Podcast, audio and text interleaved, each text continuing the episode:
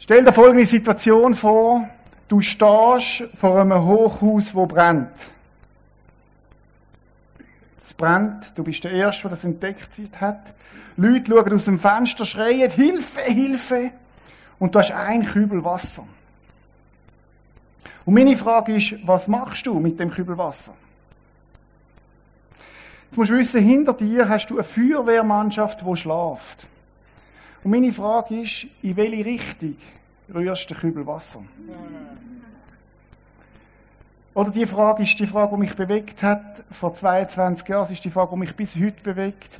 Ich nehme den Kübel und rühre hinter die Feuerwehrmannschaft, dass sie verwachen, weil ich glaube, dass wir zusammen als ganze Mannschaft viel mehr Kraft haben, den Brand zu retten, den Brand zu löschen, weil wir zusammen viel stärker sind. Und schaut, das ist das Bild, das ich habe, wo meine Leidenschaft ist, wo mein Herz ist, dass wir als Christen aufstehen und neu entdecken, was Jesus wirklich will. Warum Jesus auf die Erde gekommen ist.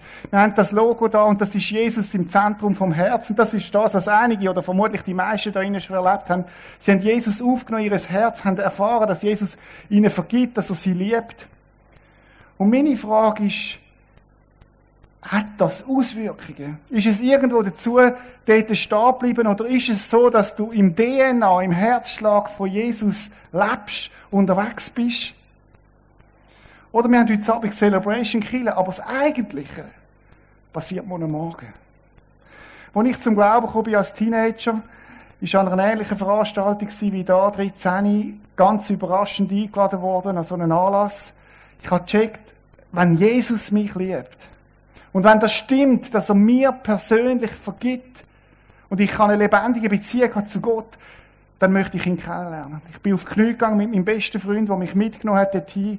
Der hat Jesus selber auch nicht kennt, aber hat mich trotzdem mitgenommen. Und ich habe ihm gesagt, du kommst jetzt mit mir mit zu dem Leiter reden. Und wir sind reden und wir sind zusammen auf Knie. Und ich habe Jesus mein Leben gegeben unter Tränen. Und als ich die Augen aufgemacht habe, habe ich gewusst, diese Botschaft, wenn das stimmt, was ich jetzt erlebt habe, dann darf ich es nicht für mich behalten. Dann muss es weitergehen. Dann, dann ist es so eine gute Botschaft, dass es mal weitergeht. Später habe ich dann entdeckt in der Bibel, ein paar Jahre später, als ich die Bibel mehr und mehr angefangen habe zu verstehen, habe ich entdeckt, im 1. Timotheus gibt es einen Vers, was heißt, Gott will, dass alle Menschen gerettet werden und zur Erkenntnis von der Wahrheit kommen. Oder wir haben in unserem Land etwa 3, 4, 5, 6 Prozent Christen, je nachdem, wie man zählt. Aber Gott sagt, jedem Mensch, wo du heute Abend in der S-Bahn äh, begegnet bist, vielleicht bist du mit dem Zug gekommen oder wo, wo du gesehen hast, jedem, wo du morgen, morgen an deinem Arbeitsplatz in der Schule siehst, dass Gott möchte, dass alle von ihnen Jesus kennenlernen. Oder Ali heißt Ali. Das ist der Nachbar nebendran. Das ist meine türkische Nachbarin im ersten Stock. Das ist die Single-Mutter im, im dritten Stock oben. Das ist der neue Mann, der Mann, der neu eingezogen ist, der geschieden ist. Das ist, sind meine zwei alten Nachbarinnen, die über 80 sind. Das ist dein Arbeitskollege, der morgen äh, neben dir schafft. Gott will, dass alle Menschen ihn kennenlernen. Meine Frage ist, schlägt dein Herz für das? Weil das Herz von Jesus schlägt für das. Darum ist er gekommen. Darum hat er den besten Platz auf dieser Erde verlassen, um auf die Erde zu kommen. Ich möchte heute Abend mit euch ähm, darüber nachdenken, wie kann dein Leben ansteckend werden. Und die ganze Serie geht es darum, wie können wir einen Lebensstil leben, der ansteckend ist. Oder das Thema Anstecken ist ja zurzeit in jeder Munde, jede Zeitung schreibt drüber, oder? Coronavirus. Ihr, ihr, ihr kennt es, ich weiß nicht, warum das so heißt. Ich kenne nur das Bier, aber in, in, in China, in China ist das ein riesen, ein riesen, ein riesen Hype. Mittlerweile auch in der Schweiz. Und was passiert? Alle haben Angst vor Ansteckung.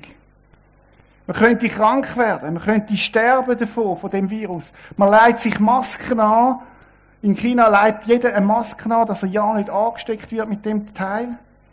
Und ich habe mir überlegt in der Vorbereitung, wie wäre es denn, oder unser Denken ist ansteckend, ist gefährlich, macht krank, führt zum Tod.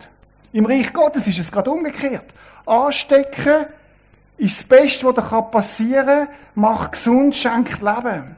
Wie wäre es denn, wenn, wenn, wenn, wenn Wenn der Virus von Jesus könnte Bern erreichen. Wenn der Virus von Jesus die ganze Schweiz könnte erreichen und wenn Masken nicht angelegt werden, sondern abgerissen werden, weil wir ehrlich werden zueinander. Wenn nicht Tod da ist, sondern Leben. Wenn nicht Hoffnungslosigkeit ist, sondern Hoffnung. Wenn nicht Trauer ist, sondern Freude. Und interessanterweise hat Jesus gesagt, ich bin drei Jahre auf der Erde, dann gehe ich, dann schicke ich den Heiligen Geist und ich vertraue, vertraue meinen Jüngern, dass sie diesen Auftrag werden leben. Wie die Diskussion im Himmel, wo ein Engel zu Jesus kam, ist, also ist eine Geschichte, ist nicht, nicht in der Bibel, aber ist zu Jesus gekommen und hat gesagt, Jesus, Jesus, jetzt hast du den Auftrag den Menschen gegeben unten. Wie heisst denn dein Plan B? Und, und Jesus hat gesagt, ich habe keinen Plan B. Ich vertraue meinen Jüngern, dass sie in der Kraft vom Heiligen Geist das werden leben. Ich möchte euch heute Abend ein Prinzip lernen, ein geistliches Prinzip. Ich, ich bin jemand, der gut funktioniert mit Prinzipien, mit geistlichen Worten. Und das Prinzip ist nicht nur ein Prinzip, es ist unser Motto von unserer Kirche. Und ich glaube, es ist eine tiefe geistliche Wahrheit. Und die geistliche Wahrheit heißt beschenkt, um zu beschenken. Hm, beschenkt, um zu beschenken, tönt ein bisschen komisch noch. Oder was hat das auf sich? Gerade mal vor Anfang an die Reihenfolge ist total wichtig. Wir sind zuerst immer Beschenkte von Gott, um nachher weiterzugehen. Und ich möchte dir heute Abend anhand von einer Geschichte zeigen, wie das Prinzip sich im Leben umsetzen lässt. Ich möchte dich mitnehmen in eine Geschichte im Alten Testament. Das Alte Testament ist ja, es gibt ja zwei Testamente, es gibt ein Altes Testament und ein Neues. Alt ist älter und das Neue ist neuer. Und interessant ist vom Alten Testament ist wie ein Bilderbuch. Oder da haben wir ganz viele schöne Geschichten, wo geistliche Worte illustrieren vom Neuen Testament. Also kannst du kannst, kannst jenste Geschichten im Alten Testament und es ist eine Illustration für geistliche Worte im Neuen Testament. Daneben ist ein Geschichtsbuch mit historischen Fakten. Und ich möchte die mitnehmen in eine Geschichte. Sie spielt 845 vor Christus in Samaria. Die Stadt Samaria ist belagert vom König Ben-Hadad und seinen Kriegern. Jetzt damals hat man Städte gebaut, meistens leicht erhöht, hat den Mauer drumherum gebaut, das ist der Schutz gewesen, dass man nicht hat können einfach überwältigt werden. Und man hat die Türen zugemacht, die Tore, das kennen wir noch, die, die, die, die, die Städte, wo, wo, wo, wo, Mauern können, hat man die Tore zugemacht und hat einfach gewartet, bis der Find wieder abzieht. Jetzt, die Taktik vom König Ben Hadad und seinen Krieger ist eine andere gewesen. Sie haben gesagt, wir haben den längeren Atem. Wir machen einen Wall drumherum, setzen alle unsere Soldaten um die Stadt herum und wir warten. Erstens sind wir stärker, zweitens haben wir Zugang zu allen Nahrungsmitteln und wir warten einfach, bis die ausgehungert sind in dieser Stadt. Irgendwann, irgendwann geht es nicht mehr weiter. Übrigens in Syrien, gerade kürzlich auch passiert. Ich glaube, letztes oder vorletztes Jahr. Alte Taktik. Und sie haben gewartet. Und sie haben gewartet. Und in der Stadt ist der Food immer weniger geworden. Die Bibel beschreibt detailliert, was passiert ist in dieser Stadt. Sie haben, in dieser Stadt haben sie Taubenmist gehandelt. Eine Handvoll Taubenmist, ich habe es aufgeschrieben, für 200 Franken. Oder heute kannst du das als Delikatesse im Globus verkaufen, aber damals, ich meine, Taubenmist, sorry. 200 Stutz für eine Handvoll Taubenmist. 350 Franken für einen Eselskopf. Ich weiß nicht, was am Eselskopf noch kannst essen, irgendwie ein Salamirädchen oder irgend so etwas. Aber musst du dir das mal vorstellen? Und die Stadt ist nicht nur, hat nicht nur einen äußerlichen Hunger gehabt, sondern viel schlimmer ist noch gewesen, sie sind auch innerlich kaputt gewesen. Das heisst nicht, dass wir in dieser Stadt Mütter miteinander diskutiert haben und geredet haben, welches Kind das man zuerst isst. Musst du das mal geschwind auf der Zunge also besser nicht auf der Zunge, musst du das mal geschwind vorstellen. Ich meine, wie schrecklich ist das denn? Da werden Kinder geopfert, damit es den Eltern gut geht, damit die Eltern können überleben können. Kleinen Exkurs. In Deutschland habe ich gerade vor zwei, vor drei Wochen gehört, wenn du ein Steinkopfadler-Ei findest, Steinkopfadler, wunderbarer Vogel, seltener Vogel, wenn du das Ei findest und willentlich kaputt machst, zahlst du einen Buß von 50.000 Euro. Wenn du in der Schweiz und Deutschland ein Kind abtreibst, wirst du vom Staat unterstützt. Oder von der Versicherung. Wie schräg ist das denn? Irgendetwas stimmt doch nicht mehr. Und ich habe gedacht, damals, die Stadt ist eigentlich auch ein Bild für das, was bei uns los ist. Und ich meine das jetzt nicht moralisch und sage die Bösen aus. Ich, ich, ich könnte auch über mein Herz reden heute Abend. Wo du merkst, irgendetwas stimmt nicht mehr. Irgendwie sind die Werte verrutscht. Irgendwie ist es nicht mehr, nicht mehr wirklich gut. Und das ist der Zustand in dieser Stadt. Haben das Bild? Die Stadt, drumherum die Krieger. Hunger ist immer größer geworden. Und dann berichtet uns die Bibel, dass vor dieser Stadt aus vier Typen gelebt haben, die sind richtig ansteckend gewesen. Ich meine, die haben richtig, richtig krank. Lepra, Pest, Coronavirus, ich weiß das nicht, was sie hatten, aber sie sind richtig ansteckend gewesen. Und ich meine, wenn du ansteckend bist, was hat man gemacht damals? Man hat die Leute, man hat gewusst, man muss sie isolieren, man hat sie irgendwo vor die Stadt raus da. Im Mittelalter hat man denen Siechen gesagt. Dann sind die Siechenhäuser entstanden und darum sagt man heute noch, du blöde Siech. Das kommt von dort her. Die sind da raus und in Friedenszeiten hat die Verwandtschaft denen Essen angestellt, sind wieder weg, sie sind das Essen holen und sie haben isoliert dort draussen gelebt. Nur, wenn die Stadt Hunger hat, denkt niemand mehr an die vier Aussetzungen da draussen. Und die vier Aussetzungen sind in eine Diskussion gekommen und sie haben gesagt, was machen wir? Wir sterben. Wir kommen keine Nahrungsmittel, wir, wir sind aussätzig, wir haben keine Hoffnung, keine Perspektive. Kannst du dir mal vorstellen, wie es so einem Mensch geht, in so einem Zustand? Ich meine, wenn du innerlich mal drin versetzt du hast keine Perspektive, du hast keine Hoffnung, du bist im Stich gelassen, du bist niemand, du hast keine Identität. Du fragst dich vielleicht, was habe ich gemacht, dass Gott mich so straft. So ist es denen gegangen. Und sie haben diskutiert, was sollen wir machen? Und dann hat der eine die glorreiche Idee gehabt, weißt du was? Wir gehen ins findliche Lager. Was kann uns denn schon passieren? Im schlimmsten Fall wird uns der Kopf gerade abgehackt, aber dann haben wir wenigstens nicht einen, nicht nicht einen langsamen Tod. Was können wir verlieren? Und sie machen sich auf und sie gehen in das findliche Lager. Ich lese euch vor, was sie dort erlebt haben. Als nun die vier aussätzigen Männer ins Lager kamen, gingen sie in eines der Zelte, aßen sich erst einmal satt und stillten ihren Durst. Was? Jetzt wollen wir wissen, was voraus passiert ist. Die Krieger haben gehört, Huf, wo poldert, die haben gehört, da kommt ein Sturm und sie haben Angst bekommen und haben gedacht, jetzt kommt, haben die irgendwie weiß ich, äh, äh, eine Armee organisiert, befreundete Armee, und die kommen und die haben Angst bekommen, die ganze, die ganze Finde sind weg, fluchtartig haben sie ihr Ding verloren. Und wo die vier in das Lager kommen, ist niemand mehr dort gewesen. Und wenn du flüchtest, dann lässt du alles zurück, was nicht gerade brauchst, was nicht gerade anhast. Und genau so ist es gewesen. Als die vier aussätzigen Männer ins Lager kamen, gingen sie in eines der Zelte, was haben sie gemacht? aßen sich erst einmal satt und stillten ihren Durst. Dann rafften sie alles an Silber, Gold und Kleider zusammen, was sie dort im Zelt finden konnte, und versteckten die Schätze außerhalb des Lagers. Schnell eilten sie zurück, gingen in das nächste Zelt und nahmen auch von dort alles mit, was sie an Kostbarem finden konnten, um es in ihr Versteck zu bringen. Weißt du, was haben die gemacht? Die haben sich Trenzen vollgeschlagen. Oder wenn du mit Hunger dorthin kommst, dann nimmst du, was du findest. Und sie haben alles gefunden.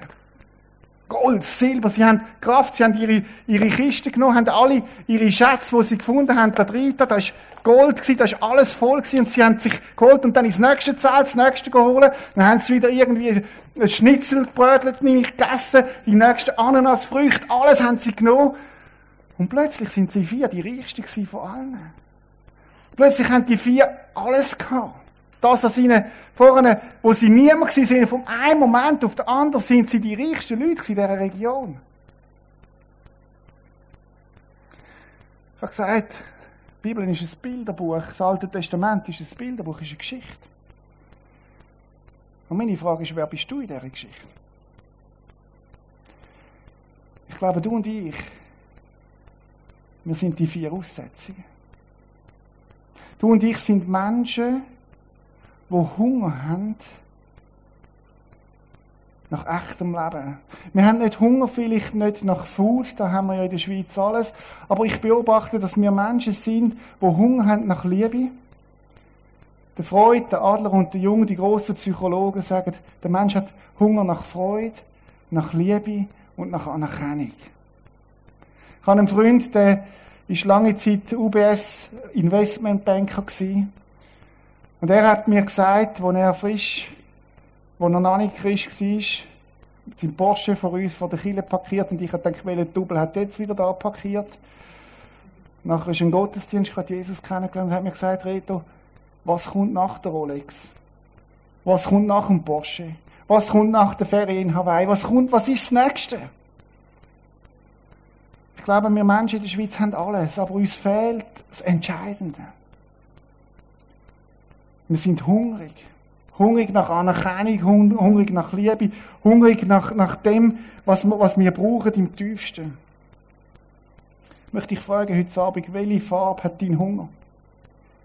Früher noch der Kleusel, wo wir noch jung sind, hat es eine Rivella-Werbung gegeben. Welche Farbe hat dein Durst? Rivella blau, rot, gelb, grün. Die Frage ist nicht, ob du Hunger hast. Die Frage ist, nach was hast du Hunger? Und ich glaube, dass jedem von uns in ein Chip ist, der Hunger hat, der auf dieser Erde nicht gestillt werden kann. Ich kenne Männer, die denken, die Karriere ist es und sie gehen Schritt für Schritt auf, um sich am Schluss Leben zu nehmen, weil sie merken, ist es doch nicht gewesen. Du denkst vielleicht, wenn ich die richtige Frau habe, dann. Wenn ich den richtigen Job habe, dann. Wenn ich einen Tesla fahre, dann. Wenn ich eine eigene Kille habe, dann. Kennst du den Hunger? Jesus sagt etwas Interessantes. Er sagt, ich bin das Brot des Lebens. Und er sagt, wer zu mir kommt, wird niemals wieder Hunger haben. Und ich bin, wer von mir trinkt, wird kein Durst mehr. Er sagt, ich bin der, wo dir das kann geben, was du brauchst. Die Frage ist, ob du deinen Zustand vom Hunger schon erkannt hast oder ob du noch irgendwo suchst und suchst. Und die Frage ist, was gibt dir denn Jesus? Was ist denn in dem findlichen Lager? Ja, vielleicht bist ja du heute Abend da und denkst, jetzt komme ich in den ICF, das ist für mich so Findesgebiet, findliches Lager, komische, komische Menschen. Dann merkst du, die sind alle normal. Aber vielleicht ist es so wie eine Überwindung gewesen, wo du sagst, ich bin das findliche Lager, okay, ich gehe mal mit heute Abend, ich schaue mir das mal an. So wie die vier Aussetzungen und die drei sind und plötzlich merkst, hey, da ist etwas, da ist etwas Wahres, da ist etwas um. Und was findest denn du, wenn du zu Jesus kommst? Ein paar Sachen mitgebracht, oder? Was du bei Jesus überkommst, bei Gott überkommst, ist Identität. Ja, ich weiß doch, wer ich bin. Ich sage dir, wo wir Menschen im Westen unsere Identität festmachen, ich bin, was ich leiste. Kennst du das? Ich bin, was ich leiste. Morgen Morgen geht's los. Wenn du gut bist, wirst du befördert. Wenn du schlecht bist, wirst du nicht befördert. Wenn du gut bist, hast du eine gute Note. Wenn du schlecht bist, hast du keine gute Note. Wirst nicht geehrt. Ich bin, was ich leiste. Das Zweite ist, ich bin, was ich besitze. Oder wir kategorieren so, der hat das Auto, der hat das Haus, der hat den Besitz, der kann die Ferien machen. Und das Dritte ist, wo unsere Identität oft festgemacht wird, ich bin das, was andere von mir denken. Leute, da bin ich nicht fertig. Ich dachte, was denkt, was, was denkt das ICF, wenn ich da von Rapperswil, vom Kinderzoo, da hinkomme? Ja. Und du merkst, wie das tief, tief in uns ist. Und Jesus sagt, weißt du was? Ich gebe dir Identität. Das ist in meiner Schatzkiste. Identität, die unabhängig ist von Menschen. Identität, die sagt, du bist kostbar. Du bist mein geliebtes Kind. Unabhängig von dem, was du leistest, was du besitzt, was du tust.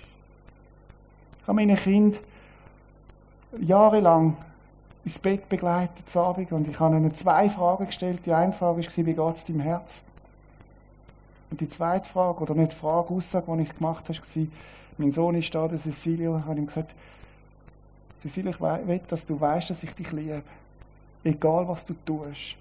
Und egal, was du nicht tust. Ich liebe dich. Wieso? Weil ich einen Vater im Himmel habe, der so ist. Identität. Kennst du die Identität?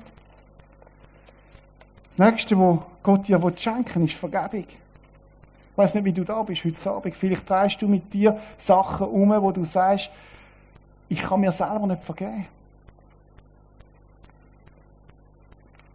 Ich habe betrogen. Es gibt Geheimnisse in meinem Leben, wo niemand darf wissen. Oder wie froh sind wir, haben sie das Gerät noch nicht erfunden, wo ich könnte lesen und sagen, ah, von dir, tun wir jetzt mal gerade mal geschwind schauen, was in deinem Herz alles vorgegangen ist und von dir mal all deine sexuellen Gedanken in den letzten 24 Stunden. Okay, ja, spannend, hä? Aber vielleicht sind sie auch Sachen, die wirklich tief sitzen. Und ich habe gemerkt, in der Begleitung von Menschen, von alten und jungen Menschen, das Schwierigste ist, sich selber zu vergeben. Wo ein Anklagen da ist, wo, wo, wo, wo da ist.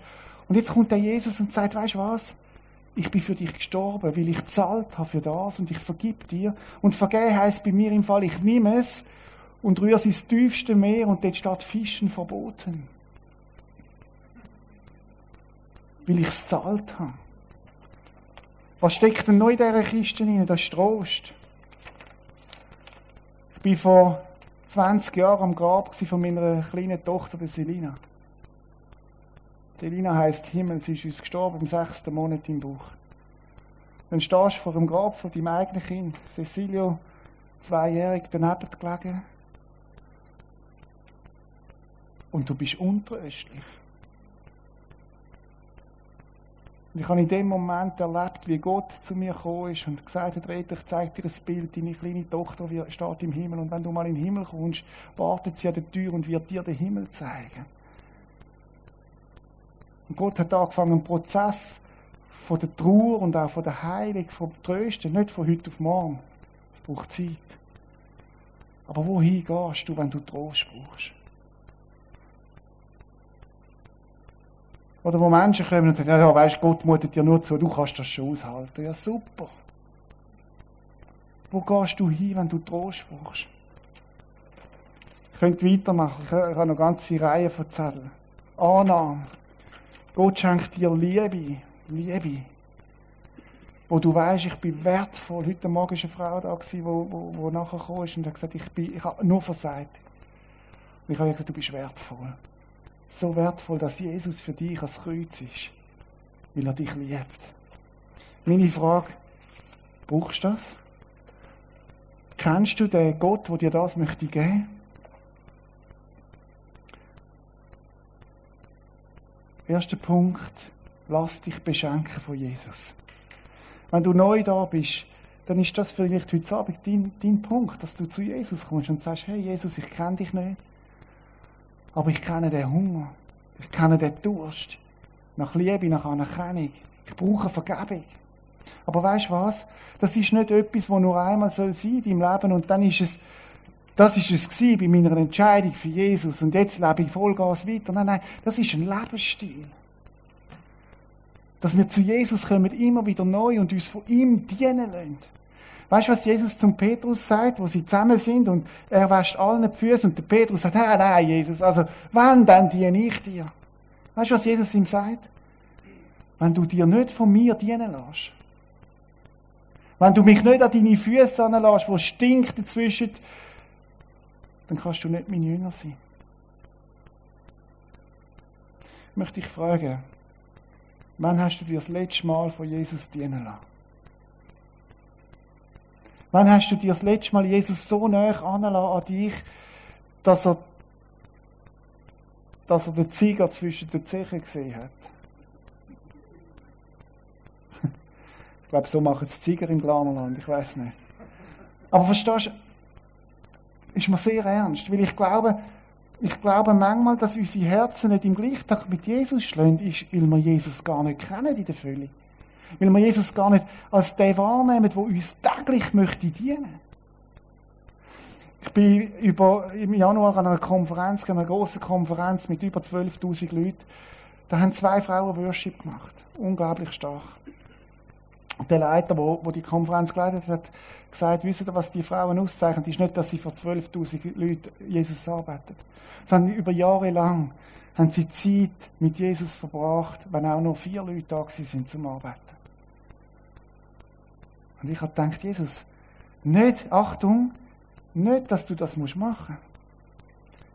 Aber könnte es denn sein, dass der beste Ort in deinem Leben ist, mit Jesus Zeit verbringen? Wie werden das, wenn Jesus sagt, hey, ich warte darauf, dass du, dass du, dass wir exklusiv Zeit zusammen haben? möchte ich fragen, wann bist du das letzte Mal allein mit Jesus zusammen gewesen und hast ihm dein Herz ausgeschüttet? Und zwar nicht nur das, was super läuft, sondern auch das, was schwierig ist. Und Jesus hat gesagt, hey, und ich, ich will dir dienen. Was brauchst du? Ich möchte mit dir reden, ich möchte, möchte dich einweihen in die Geheimnisse, die ich habe. Ich sage so ganz ehrlich, ich, ich finde es cool, heute Abend auf der Bühne zu sein. Aber wisst ihr, was mein bester Punkt ist? Ist meine Vorbereitung, wenn ich allein bin mit Jesus. Ehrlich. Ehrlich. Am Freitagabend hatte ich einen Abend, gehabt, ich allein mit Jesus. Und wir haben es auch gut gehabt zusammen. Und ich habe eine Sehnsucht noch mehr nach dem Jesus. Aber Leute, die Geschichte ist nicht fertig. Die Geschichte geht noch weiter und ich möchte euch zeigen, wie die Geschichte weitergeht. Man lesen weiter, gerade einen Vers später, zweite Könige. Was ist dann passiert? Doch dann sagten sie zueinander, eigentlich ist es nicht recht, was wir hier tun. Heute ist ein Freudentag, oder? Die haben gesagt, hey, ein Freudentag, wir haben all das gefunden. Es ist ein Freudentag, wenn wir zu Jesus kommen. Wir haben eine so gute Nachricht für die Leute in der Stadt und behalten sie für uns.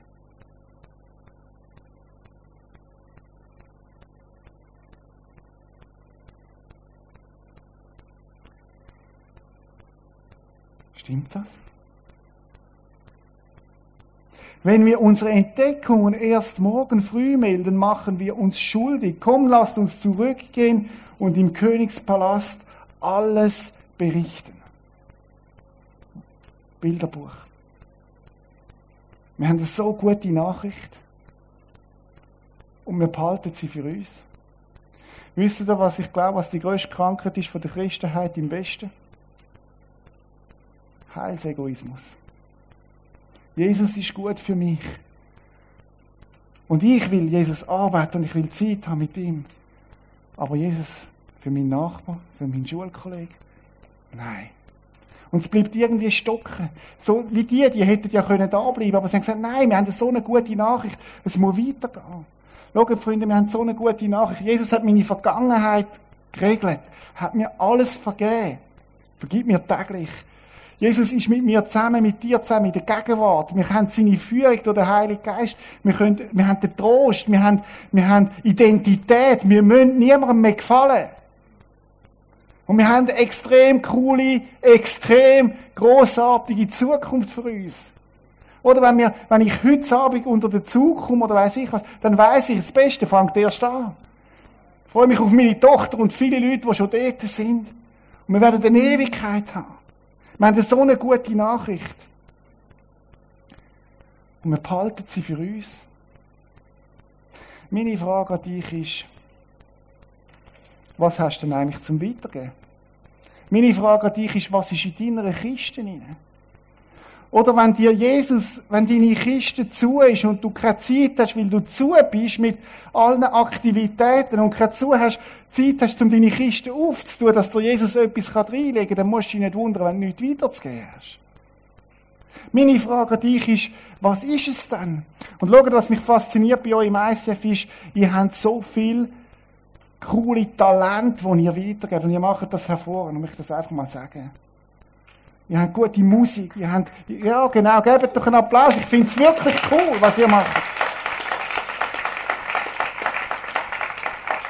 Ihr seid am Puls der Zeit. Ihr habt volle Hingabe, total gut. Ihr gebt euch Talent rein. Wenn ich nur an euren guten Kaffee denke oder den Food da hinten von der Hunziker. Wirklich richtig, richtig gut. Richtig gut. Und ich glaube, Jesus freut das dass ihr eure Talente ihm zur Verfügung stellt. Meine Frage ist, meine Frage ist, oder die Überzeugung ist, dass ich glaube, dass Jesus noch anders in deine Kisten hineingelegt hat, wo du vielleicht nicht denkst, dass Jesus könnte brauchen. Ich bin in der letzten Zeit am Beobachten. Und ich glaube, dass Jesus Sachen in unsere Kisten hineingelegt hat, die wir lieber nicht brauchen. Und dann gehen wir graben und wir haben es tief unten vergraben, weil wir denken, das kann Jesus nicht brauchen. Und weißt du, was das ist? Das sind unsere Scherben. Und unsere Scherben sind unsere Kisten und es ist Scham erfüllt, weil es ja unsere Schwächen sind über das, was in unserem Leben zerbrochen ist, was in unserem Leben nicht gut gelungen ist. Und wir denken, Jesus, okay, meine Talente kannst du haben, meine Stärken kannst du haben, aber bitte nicht meine Schwächen. Bitte nicht meine Schwächen. Bitte nicht das, was zerbrochen ist. Bitte nicht das, wo ich, wo ich es nicht kann bringen kann, wo ich, wo ich selber nicht eine Stärke habe dazu. Ich bin seit Jahren unterwegs mit Jesus, über 30 Jahre. Ich habe viele Menschen dürfen persönlich zu Jesus führen. Und das ist meine Leidenschaft. Und sie wird weitergehen. So hoffe ich, Gott ist gnädig bis an mein Lebensende. Für das lebe ich. Das ist meine Leidenschaft. Aber ich habe etwas entdeckt in den letzten Jahren, dass Jesus zu mir gesagt hat und darüber aus, dass er sagt, hey, Retter, ich möchte nicht nur deine Goldstücke brauchen für mein Reich, sondern ich möchte dir die mit die stärkste Waffe geben in dem Ganzen. Und das sind deine Scherben. Was, Jesus? Meine Scherben? Das, was zerbrochen ist in meinem Leben? Kannst du das brauchen? Viel lieber verstecke ich es und sage, Jesus, ich möchte, nein, bitte, du kannst, kannst das Gute haben, aber das noch, nicht, doch nicht das. Ich habe in den letzten Monaten Beobachtungen gemacht und ich glaube, es ist eine Botschaft, die Gott mir gegeben hat, wo er mich zur Nacht geweckt und gesagt hat, sag am ICF Bern, sag ihnen das. Es ist nicht nur eine Botschaft für dich selber, auch für sie. Dass Gott sagt, hey, ich möchte deine Scherben brauchen und ich möchte dir zeigen, was ich meine damit. Wir haben das Wochenende gehabt, wo wir Menschen haben, haben äh, von Jesus weitergesagt und, und wir haben das Wochenende rein und ich habe zuerst mein Team noch zusammen gehabt, ich habe eine scheiß Woche gehabt, wirklich schwierig. Ich habe, habe, habe Leute gehabt, die mich nicht verstanden haben und die mich, ja, die mich angegriffen haben. Manchmal hast du das als Leiter, wo die Einsamkeit des Leiters, wo du nur mit Jesus kannst lösen Und ich bin in das Team hineingekommen und ich habe gesagt, Leute, ich, ich weiß nicht, wie ich durchkomme. Es ist, es, ich weiß nicht, was ich weiterzugeben an dem Wochenende. Jetzt kommen 40, 45 Menschen, die Jesus nicht kennen und ich habe nichts zu geben. Lass uns unsere Zeit bei Jesus sagen. Ich, ich, ich muss zuerst mich beschenken lassen. Und dann ist der Nächste gekommen von meinem Team, alles gute Leute, top ausgebildet, sagt, in meiner Ehe läuft scheiße. Und die ganze Woche gestritten. Und die Nächste und sagt, der Nächste und sagt, hey, meine Kinder, ich, meine Kinder, sie, sie, ganz schwierige Umstände, sie, sie laufen weg von Jesus und so weiter. Dann kommt eine junge Frau und sagt, ich weiß nicht warum. Ich möchte euch heute Abend sagen, das erste Mal öffentlich, dass ich missbraucht worden bin und sind in Tränen runtergelaufen und gesagt, ich will das erste Mal öffentlich sagen. Und wir haben eine Zeit gehabt, wo wir zusammen von Jesus waren, total, total zerbrochen. Wir sind auf den Knien und jeder ist um einen brüllt und einander bettet. Und ich habe dieser Frau im Namen Jesus habe mich entschuldigt für alle Männer, wo, wo was, was war. Und, und wir haben bettet miteinander und wir sind so von Jesus gewesen. Dann sind wir in das Wochenende hinein. Und dann ist am nächsten Tag etwas passiert, was mich zum Nachdenken gebracht hat. Dann ist die Frau, hat ein Gespräch mit einem jungen Mann, der junge Mann kommt zu ihr und weißt du, was er ihr erzählt hat? Das mit dem Gott habe ich verstanden, aber ich habe ein Problem. Ich bin als Bub, als Messdiener mehrfach von dem Priester missbraucht worden. Und verstehst du, dann hat die Frau, wo ihre Scherbe bei Jesus hat, hat nachher mit dem Mann bettet. Und sie hat nicht einfach betet kalt, sondern sie hat betet als eine, die genau gewusst hat, von was der redet. Und es ist passiert, dass der Mann durch das nachher Jesus gefunden hat, weil er sich verstanden gefühlt hat. Und weil Jesus die Scherbe gebraucht hat, um etwas Gutes zu machen am gleichen Wochenende eine Frau, die vor zwei Jahren auch an dem, an dem Kurs war, die vor dem Licht von Jesus äh, gestanden ist und sie hat das Hotel besitzt und ist der Ex-DDR, hat sie geschafft, kommunistisch aufgewachsen. Und dann kommt Jesus in seiner Klarheit und deckt auf, wie er es macht. Und die Frau wird bewusst, ich habe zwei Leichen in meinem Keller. Und wo sie verdrängt hat über Jahrzehnte und sie kommt und bricht zusammen und sagt, Rita, ich habe zweimal abgetrieben in meinem Leben. Und sie heult und heult. Sie muss sich übergeben zweimal. Und ich knülle zu ihr an und sage, hey, Jesus ist genau für das gestorben. Er hat dir vergeben. Er klagt dich nicht an. Er hat zahlt dafür. Und die Frau ist in dem Wochenende und hat den Eindruck an dem Wochenende, sie müsse das ihrer Gruppe erzählen und dann fängt die ganze Gruppe an zu brüllen und drei Frauen kommen zu ihr und sagen, das ist mein Problem, ich kann mir selber nicht vergeben. Und wieder hat Jesus den Scherbe gebraucht, um etwas anzusprechen in einem anderen Menschen, der im gleichen hinein war. Ich könnte jetzt noch mehr Geschichten erzählen, vielleicht eine noch, der Josef. Josef kommt bei uns in den Gottesdienst ein Mann, total tätowiert, stahlharte Muskeln, ein eiskalter Blick. Er ist immer kurz vor dem Gottesdienst, wenn er vor ist, er wieder raus. Irgendwann habe ich ihn kennengelernt und habe erfahren, dass er im Kosovo-Krieg als Legionär war, dass er mehrere Menschen verschossen hat, Scharfschützen. Unter anderem auch Frauen und Kinder. Und der Josef hat das plaget. Und er ist eingeladen worden in den Gottesdienst und ist immer wieder gekommen, schamerfüllt, Nacht, Albträume. Und Nachbar von Josef, den ihn eingeladen hat, hat einen kleinen Bub gehabt. Und der Josef hat ein anderes Problem noch gehabt, das Herzproblem gehabt, ein medizinisches Problem. Und der kleine Bub, der Jason Siebni, schwach wie er ist und doch so stark, sagt zu dem Josef, Josef, hast du Jesus in deinem Herz? Der Josef, ganz erstaunt und sagt, was meinst du damit? Hast du Jesus in deinem Herz? Und er sagt, ja. Ich kann nicht, was meinst du damit? Und dann sagt der Jason, wenn du Jesus in deinem Herz hast, musst du keine Angst haben.